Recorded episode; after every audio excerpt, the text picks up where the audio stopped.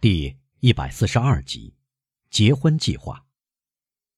这场争吵后的第二天，每当德布雷去上班时，往往绕过来拜访唐格拉尔夫人的那个时间，他的双座四轮教士马车没有出现在院子里。这时，大约十二点半左右，唐格拉尔夫人要了马车出去了。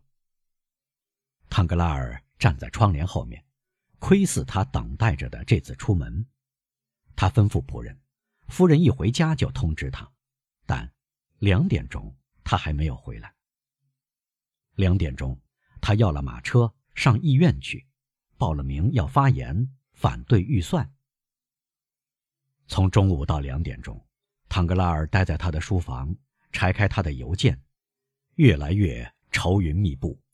他计算着数字，接见一些客人，其中有卡瓦尔坎迪少校的来访。少校总是一身蓝色，身板挺直，非常准时。他在前一天约定的时间登门，为了跟银行家了结事务。唐格拉尔在会上表现得极其激动，尤其空前犀利地攻击内阁。他从医院出来，便登上马车，吩咐车夫驶到香榭丽舍大街三十号。基督山在家，不过他有客人，他请唐格拉尔在客厅里稍等。银行家正在等候。这时门打开了，他看到一个神父打扮的人走进来。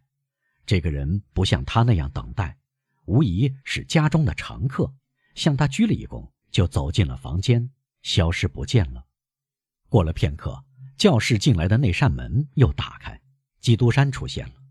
啊哈，对不起，他说：“亲爱的男爵，我的一个好友布佐尼神父，就是刚才您看到他走过的那一位。”刚来到巴黎，我们分手很久了，我不忍心马上离开他。我希望您看在这个份上，原谅我让您久等了。怎么说呢？唐格拉尔说：“这再简单不过，是我选的时间不好，我这就告退。”哎，不要走，相反，请坐下。我的天，您怎么了？您的模样忧心如焚。说实话，您叫我害怕。发愁的资本家就像彗星一样出现，总是预示着世上有大灾难了。哎，亲爱的先生，唐格拉尔说：“这几天来，我晦气上身，只听到坏消息。”哦，我的天！基督山说：“您在交易所又栽了跟头吗？”不，只要几天我就能复原。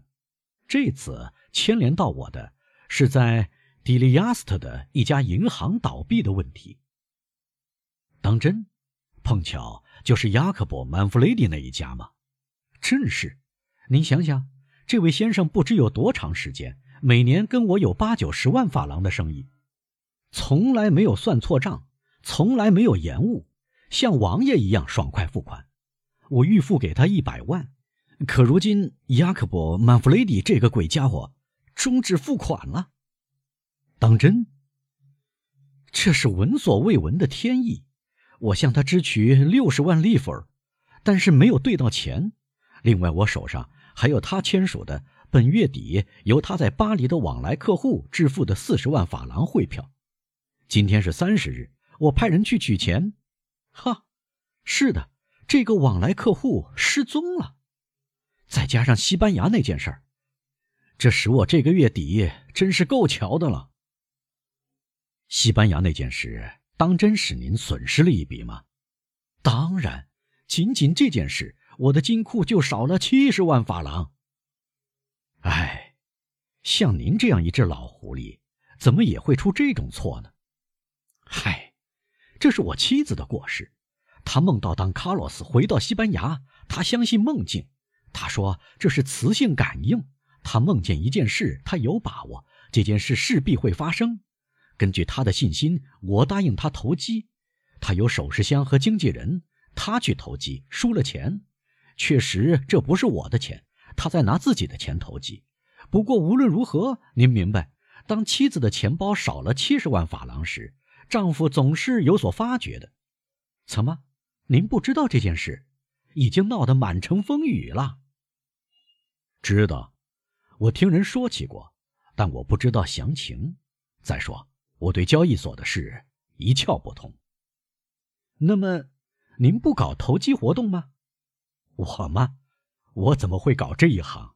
我料理自己的收入已经忙得不可开交，除了我的管家，我不得不请一个雇员和一个出纳。至于西班牙那件事，我看男爵夫人并非完全梦见了当卡洛斯回国的事儿，报纸不是也谈论过吗？那么您相信报纸的话？我吗？绝对不信。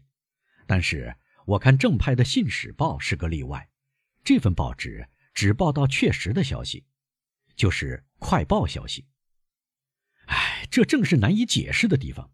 唐格拉尔说：“当卡洛斯回国，的确是快报消息。”因此，基督山说：“这个月您损失了将近一百七十万法郎。不是将近，正是这个数。见鬼！对于一个三等富翁，基督山同情地说。”这是个严酷的打击。三等，唐格拉尔说，有点受辱。您这样说是什么意思？毫无疑问，基督山又说，我将富翁分成三等：一等、二等和三等。凡是手上拥有宝藏，在法国、奥地利和英国这样的国家有地产、矿藏和各种收入。只要这些宝藏、矿藏和各种收入总数达到一亿左右，我称之为一等富翁。凡是拥有大工厂、联合企业、担任总督、管辖公国，年收入不超过一百五十万法郎，总资产在五千万左右的，我称之为二等富翁。最后，凡是资本收取综合利润，要取决于别人意志。或偶然机会来赚钱，别人倒闭要受到影响，快报消息要动摇根基，设法尽可能投机，活动要受到大鱼吃小鱼的命运主宰，全部虚实资产在一千五百万左右的，我称之为三等富翁。您的地位大致如此，是吗？当然是的，唐格拉尔回答。因此，像这样再过六个月。基督山冷静的又说：“三等富翁就要垂死挣扎了。”吼！汤格拉尔含笑说，但脸色非常苍白。“您太过火了。”我们就算七个月吧。”基督山用同样冷静的声调说：“告诉我，有时您是否想过这一点？七乘一百七十万法郎等于一千二百万法郎左右。”没有，那么您说的对，因为这样思考就不敢投放资金，资金至于金融家，如同皮肤至于文明人。我们大致都穿着华丽的衣服，这是我们的信用，但人死时只剩下一张皮。同样，除掉做生意别人所下的本钱，您真正的财产至多只有五六百万，因为三等富翁。只有表面的三分之一或四分之一财产，就像铁路上的火车头一样，在包住它和使它变得庞大的蒸汽中，它总是一部相当巨大的机器。在构成您的真正资产的五百万中，您刚刚损失了近两百万，相应减少您的虚产和信用。亲爱的唐格拉尔先生，就是说，您的皮肤由于放血而被割开。再重复四次就会带来死亡，啊，请当心，亲爱的唐格拉尔先生，您需要钱吗？您要我借钱给您吗？您真是个蹩脚的计算家，唐格拉尔大声说，想求助于哲理掩盖外表。眼下由于别的投机活动取得成功，金钱又流进我的钱柜。放掉的血，由于得到营养，又恢复了。我在西班牙吃了败仗，在迪利亚斯特被击败，但我的印度海军截获了几艘大商船，我的墨西哥先遣队发现了矿藏，好极了，好极了，但伤疤还在，一受损失就会重新裂开。不，因为我总是十拿九稳才做生意。唐格拉尔像江湖医生自吹自擂那样信口开河，必须有三个政府垮台才能打倒我。当然，这种事发生过。必须大地颗粒不收。请记住，七个丰年和七个荒年的故事。那那要么像法老时代那样大海干枯，现在还有几个海洋，而且帆船损失了。还可以改成沙漠商队。好极了，太好了，亲爱的坦格拉尔先生，基督山说：“我看到我搞错了，您要列为二等富翁。我想能够追求这种荣誉。”坦格拉尔说，露出一个刻板的微笑，使基督山想到蹩脚画家在他们画的废墟上涂抹的糊状的月亮，但是。既然我们在谈论做生意，他补充说：“很高兴找到了改变谈话的题目，请告诉我，我能为卡瓦尔坎迪先生做什么？如果他在您的银行里开了一个户头，而且您觉得这个户头可靠，那就支付钱给他。可靠极了。